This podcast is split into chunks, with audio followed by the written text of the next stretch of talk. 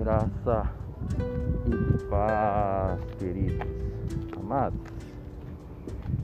Como é bom poder acordar de manhã e ter a compreensão da graça de Deus.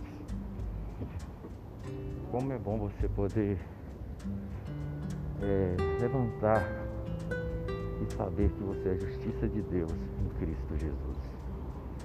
E saber que por estar em Cristo você não deve nada.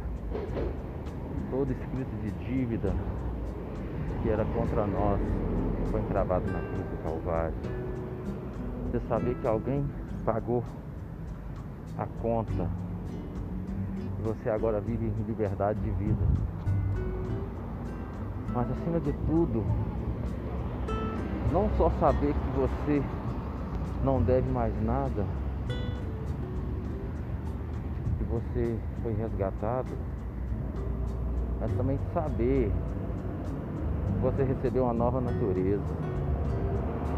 Por estar em Cristo, você é nova criatura, tudo se fez novo. Você vê que você é livre, o diabo não pode te acusar mais porque você está em Cristo. Mas dentro de você também você vê que você não tem prazer algum na vida de pecado. Você não tem prazer na injustiça.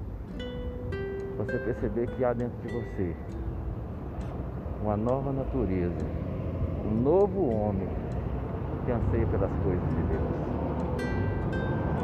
E que a velha natureza, esse corpo corruptível que ainda temos, assim como Paulo disse, um corpo de vergonha, a qual nós ansiamos pelo dia em que vamos nos despir completamente desse corpo e sermos revestidos daquilo que é incorruptível, daquilo que é glorioso. Sabe, queridos, esse é o Evangelho da graça, essa é a graça de Deus que transborda para comigo, para com você. E não desperdice isso.